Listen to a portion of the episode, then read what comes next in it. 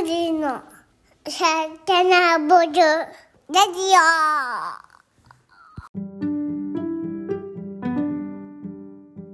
こんにちは、グリの代表のゆうです。こんにちは、グリノの正野です。こんにちは、グリノの翔太です。この番組は地球とあなたに美味しい選択肢、冷凍プラントベースフードを作るグリノがお届けするポッドキャストコンテンツです。グリノのコアメンバーでゆるく真面目に話していきます。よろしくお願いします。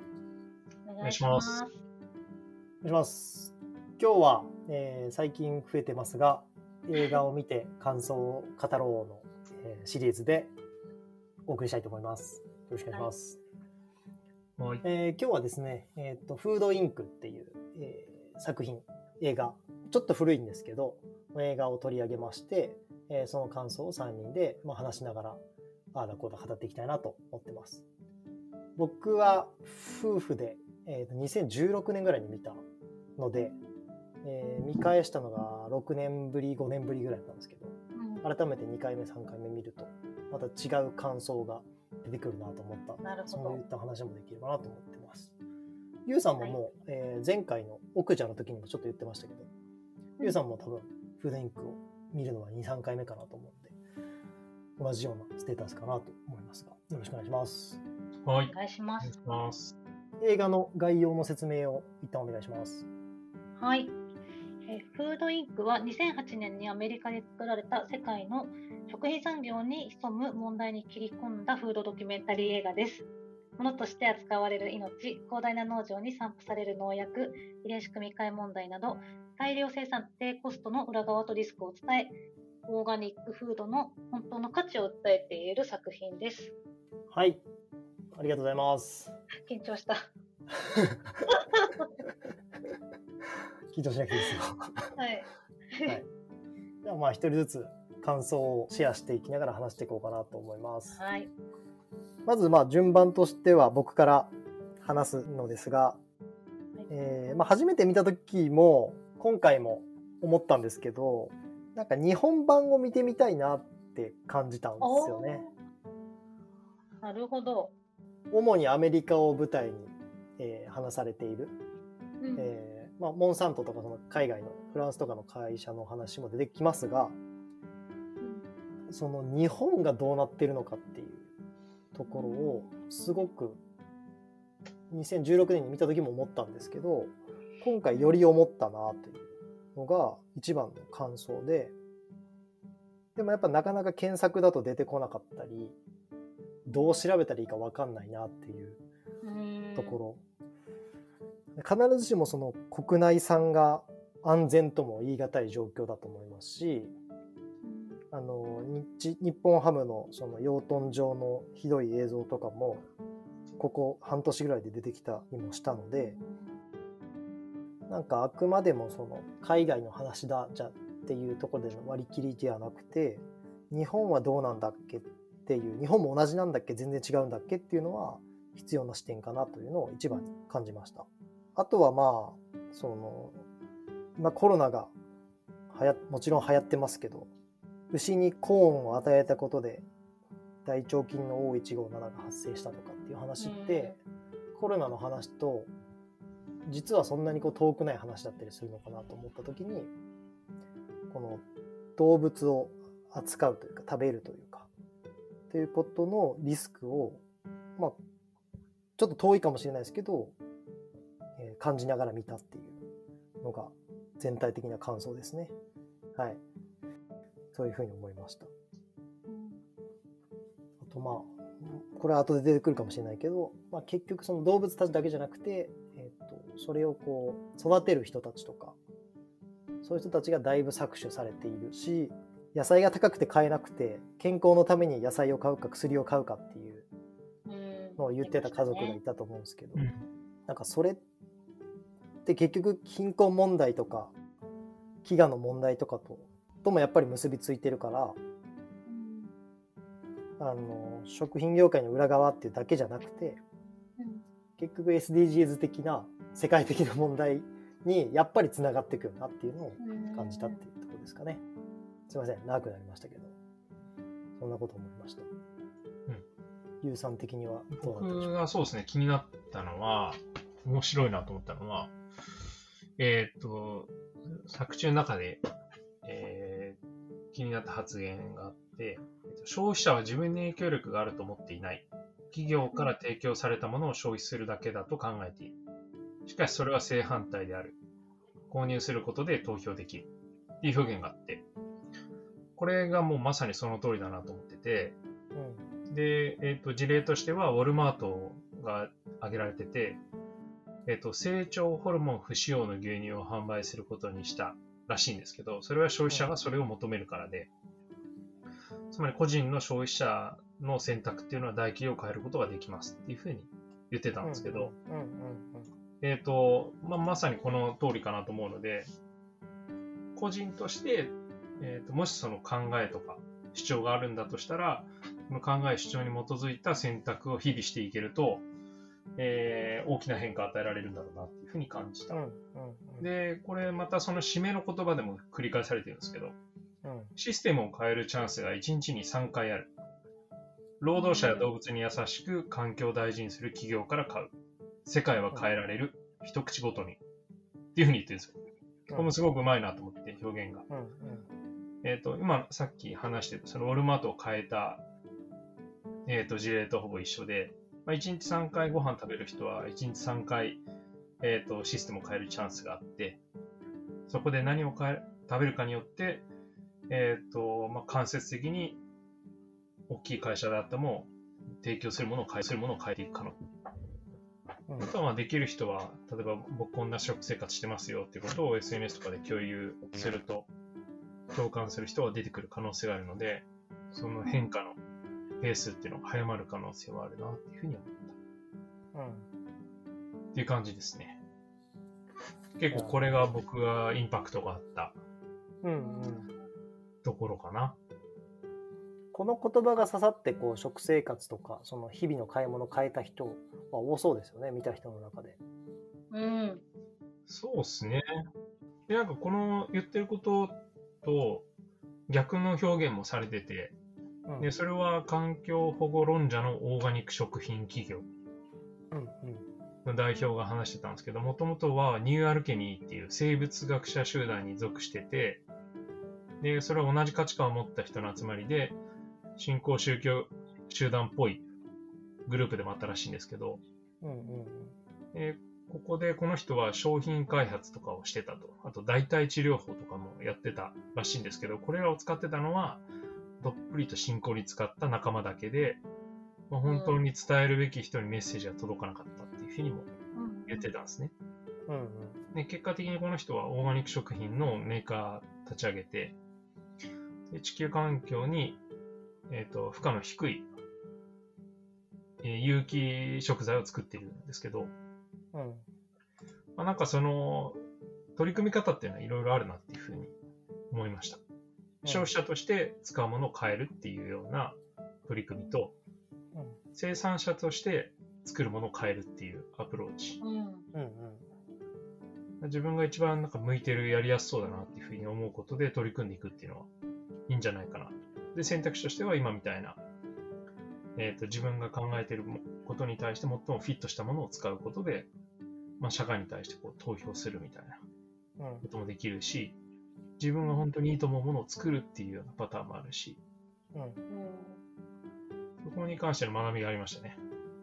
うん結局個人の問題に跳ね返ってくるんですよね何においても。そうですね。うんそれを思ってるか思ってないかがすごい大事ですよね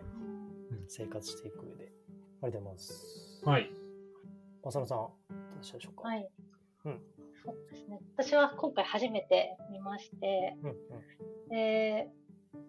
なんか本当に結構この、あの、ゆうさんがピックアップとして今挙げていただいた話もそうですし、うん。あの実際に息子さんを亡くされた方のお話とかも結構出てくると思うので、本当にあの多様な角度で アプローチであのこの映画自体が構成されていたので、やっぱり一言の感想すごく難しいなっていうのは、そうですね。はい、印象としてはあるんですけど、うんうん。まあ、どうしてもなんか私最後の最後であの農家の方なのかな？ちょっとその方がどういう立ち位置の方だったか若干ちょっと記憶が曖昧になってしまってるんですけど、農家の方で、あの、健全な食品を求めてさえくれれば、あの、要求してくれれば、なんか必ず届ける。で、もうアイディアを尽くしてそういう商品を作るよっていうようなことを言われてたんですよ。だから、頼むから要求してくれっていうようなうん。生産者さんの声として挙げていたんですよね。うん。でまさにユウさんが言ってたそのあの消費者一人一人ってそういった企業を変えられないっていうふうになかなかやっぱ思いがちなんですけど生産者としてはやっぱ企業が求めているその消費者一人一人のニーズを変えてくれてさえすればうん。それに合った商品を作るから要求してくれっていう、まあ、悲痛な叫びというかうんそういったものを感じたので、多分一番最前線で家畜を飼っている方だったりとか、生産者さんが一番複雑な思いというか、そういったものも多分抱えてたりするのかなっていうふうに思ったので、なんかやっぱり一人一人のこの消費者の行動というか、うん。なんかそういったものっていうのがまあ大切なんだなって改めて感じました。もう本当に一人一人ってそういうことなんだなって、なんかどうしても一人一人の声がって言っても私なんかが言ったって変わんないしってやっぱ思っちゃうんうんうんですけど、生産者さん側の話を聞くと、あ、そういうことなんだってすごく今回納得感がありました。自分のためだけじゃないんだなっていう、うんうんうんすごい感じましたね。日本だとなんかわがままに取る人もいますもんね。あその声というなるかほどね。を上げるこはいと自体、うんうん、確かに。まあ、グリノとしてもグリノを選んでもらうこと自体がその消費者としての態度を示せるように。はい。僕らとしてもまあこれを買ってもらえれば安心ですよというかそういったものに、まあ、今現時点でもなってる部分もあると思うんですけどよりしていかないといけないなと今の話聞いてて僕も思いましたね。ね。はい、なんか特にこの人が子供が死んじゃってるっていう話は。衝撃的であり、まあ、自分たちのその子供とか知り合いにも全然起きてもおかしくはないことではあるのかなと思ってうんたまたまこの人だっただけで。しかもこの方は本当にうんその後やっぱ立ち上がって活動されてるっていうのがやっぱりすごいところだなと思って。うんコーン作ってる人の話もなかなかインパクトありましたよね。うんだから販売価格が生産コストより安いって言ってたから、うんうんうんあだからもうその営利企業としてどうするかっていうよりも国の施策としてもうコーンを作んないといけないものだっていうふうにしてるっていうのは結構インパクトありましたね、聞いてて。うん。で、コーンって短期間でその家畜が成長しやすくて、太って、で、さらに安い。で、安くするために国が支援して売価を下げるみたいな。あとさ、あの、種苗会社、モンサントの話も結構インパクトなかったですか？うんうん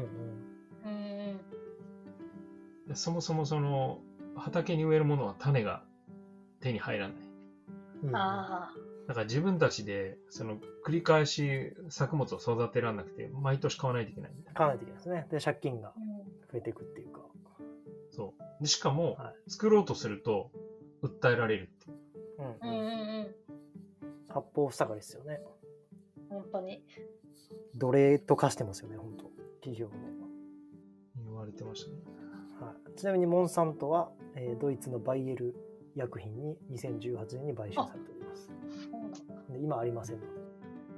なるほど。はい。あとは工業的農業と工業畜産。うん。工業化されてるっていうの結構、このお話のポイントになってて、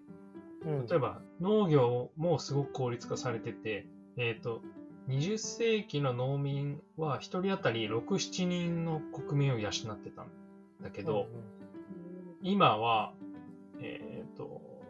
1人当たり126人を養っている。だって。生産性がめちゃくちゃ上がってるんですよね。うん。うん。うんでこれが、その動物に関しても行われてるっていうところに、にその福祉の問題が出てきて、そうですね。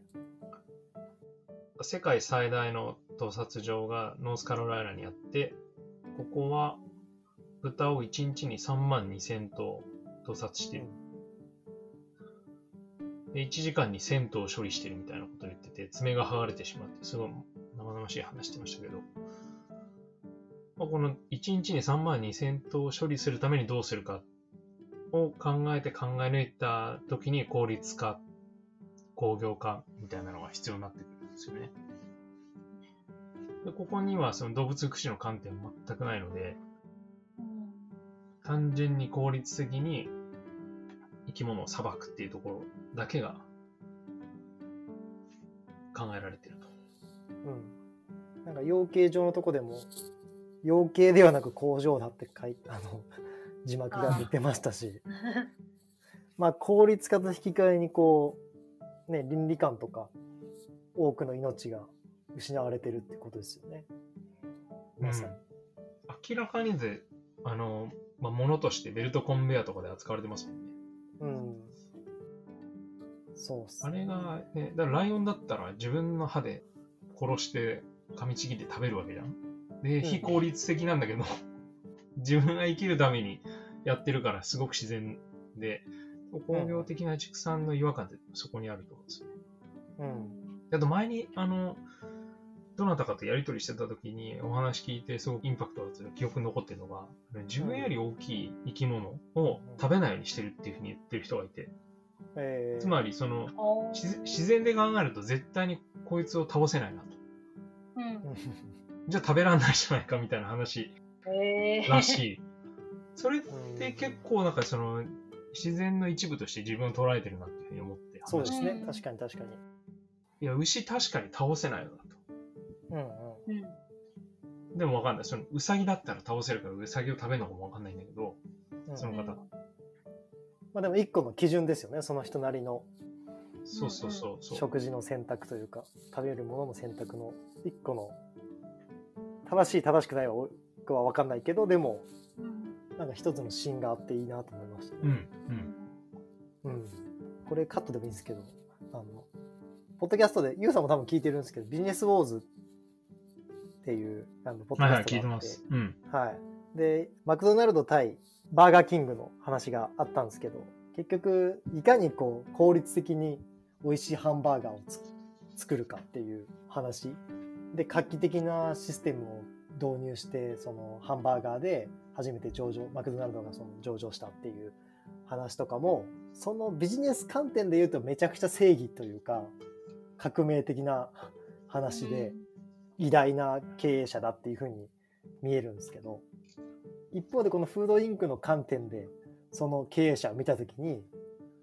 とんでもないこう、悪党に見えるっていうか、うんその元凶に見えるっていうか、きっかけ作ったのはマクドナルドなんで、このいかに効率的にあの牛を処理してハンバーガーを作ってっていう。だからやっぱりどの視点でこの物事を見るかによってヒーローにもなるし、資本主義的にはヒーローなんですけど、倫理観的にとか、あとまあ地球へのダメージとかって考えると悪党なんで、悪党っていうか悪く見えるんで、その立場によって映画だったり事実の見え方とか、あとどの時代にこの事実を見るかによってやっぱりいい悪いってすごい判断されるから、僕らの世代はこれをこういうふうに見るけど、僕らよりも何十個上のあの世代の人とかからすると、まだ全然見え方が違うのかなと思ったりしたので、いろんな多角的な情報が大事な時代なんだなって思いました。話を聞きながら。うんまあ価値観の違いですよね。うん。うん。マクドナルドの成功を評価する人はもちろんいるから、はい。もちろんもちろん。僕らも食べてきてましたしね、今まで。それは全然評価される人の間では評価されて、違う価値観を持った人の間では違うことが評価されるから、ね、そこを目指してますよね。そうですね。何を信じるかしないな気がする。よりこう今の時代はその負の部分をちゃんと見た上でやってるのかっていうのが問われてるのかなと思いましたね。何をするにしても多分負の部分で絶対あるじゃないですか。その食事に限らず。楽しいことの裏側にこうな何かしらの犠牲があったりもすると思うんで。なんかそのそこをちゃんと見てケアしようとしてるかっていうのがブランドとか企業に求められることなのかなっていうのも感じましたね。これは感想の感想なんですけど。今のハンバーガーの話で、さっきあの、野菜の代わりに、あ、ごめんなさい。薬の代わりに野菜食べるみたいな話あった、はいはいあのストーリーで、はい。あのラテン系アメリカンの人が、うんうん。あの、1ドルバーガーを買って家族で食べてるシーンがはい。あって、同じ値段じゃブロッコリーを買えないから、うんうんうんなんでブロッコリー買うんだっていうような話がされてて、うんううんん。で、研究者は所得水準が肥満の最大の予測因子になるっていうふうに言ってて、うんうんうん。その所得と肥満率っていうのが反比例してるんですよね。うんうん所得高い人たちの方が肥満度が低い、肥満率が低い。うんうんで、さらにはこの家族のお父さん、実は糖尿病の薬に200数十ドル支払ってるんですよ。うんね運転手じゃあ、ブロッコリー食べたらいいんじゃないかっていうふうにも思った。思考がいいのがおかしくないかそうで。すねうんうん1ドルバーガーが買えるからブロッコリーを買わない。1ドルバーガーを食べてます。うん結果的に、えっ、と、糖尿病の薬に200数十ドル払ってます。うんっていう、その、なんか、謎のスパイラルに入っちゃってるんですよね。うんうんで、娘さんが通ってる10代の健康を守る会っていう会があったんですけど、うんうんそこで公衆衛生養護センターの担当者が、家族に糖尿病患者がいる人は手を挙げてくださいって言うんですけど、そこで20人ぐらい多分いた高校生のほとんどが手を挙げてて、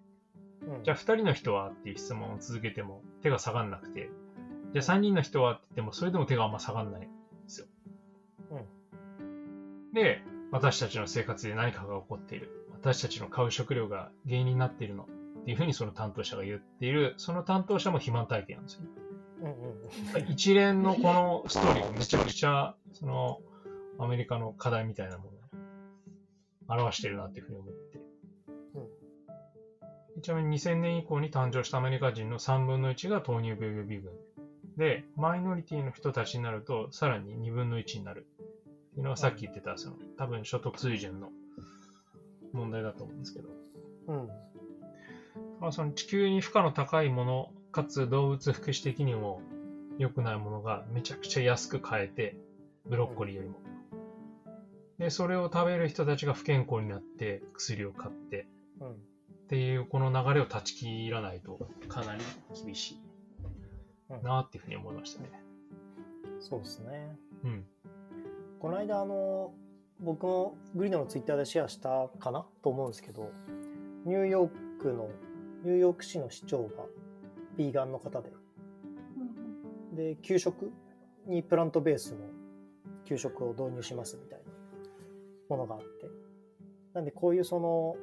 まあ今ユウさんが言ってくれた家族を全員こう、えー理想的なこう栄養状態の食品を買ってもらうようにするには難しいんですけどせめて給食だけでもそういうものが食べられるっていう状態をその市とか県とか国とか、まあ、アメリカでいうと州とか単位でこう行政主導でやっていくっていうのがやっぱり一つそういうこういった家族とかを救う手段なんだなっていうのをそのニュースも見て感じたなと思いましたね。うん、なかなかこのシステムを根幹から変えるのはめちゃくちゃ時間かかるんで、そうですね。はい、ちょっと正しい感想かわかんないですけどこれは、うん。はい、複雑な根深い問題だっていうそうです1ドね。ルバーガーが売れたらハンバーガー作るもんな。これだからうん個人の消費を変えないといけないです。そうですねうん教育にだから入れないといけない。そう結局教育でありなんかそのこのじょこの情報を訴えつ、まあ、自分は変えても他人が変わらないから訴え続けるとこうちょっと過激な感じに移っちゃうんで 難しいですよねまあ、アプローチの仕方いろいろありますからね。そうですね消費者としてみんなでうねり作ろうって言って、情報発信してみんなで変えていくっていうパターンと、うんうん。選択、より良い選択肢みたいなものを用意するっていうパターンとうん。あると思うので、まあそれに気づいた人が目の前の1食とか今日の3食を変えてさらに意識、えっとこう行動ができる人に関してはそれを SNS でシェアしたり、うん。ブログに書いたり、YouTube に上げたりっていうことが、今起きて、起き始めてると思うんで、まあ、このラジオもそういった、あの、ことの一環だと思うんで、うんまあ、続けていきたいなと思いましたね。うんはい。じゃあちょっと時間的にもはい。まとめのところですが、まあ、今話した通りで、消費者の選択をで全員が全員できないと思うんですけど、まあ多少お金に余裕がある方とか、時間的に余裕がある方とか、気持ちに余裕がある方が、ちょっとでもこういう選択ができるように僕らも勉強と発信を続けていきたいなと思いますので、まだあの見てない方は、ぜひフードインクも見ていただけると嬉しいですし、感想もお寄せいただけると嬉しいかなと思ってます。はい。はい。はい。では、今回のフードインクの感想を述べよう会は以上になります。ごちそうさまでした。ごちそうおさまでした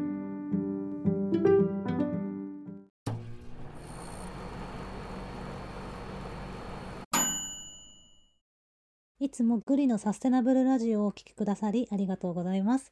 グリノはリスナーの皆様からのご感想やご質問を募集しています。各エピソードの説明文に記載されているお便りのリンクからお送りください。また、Spotify や Apple Podcast からの評価やレビューもお待ちしております。また来週もお聞きください。ありがとうございました。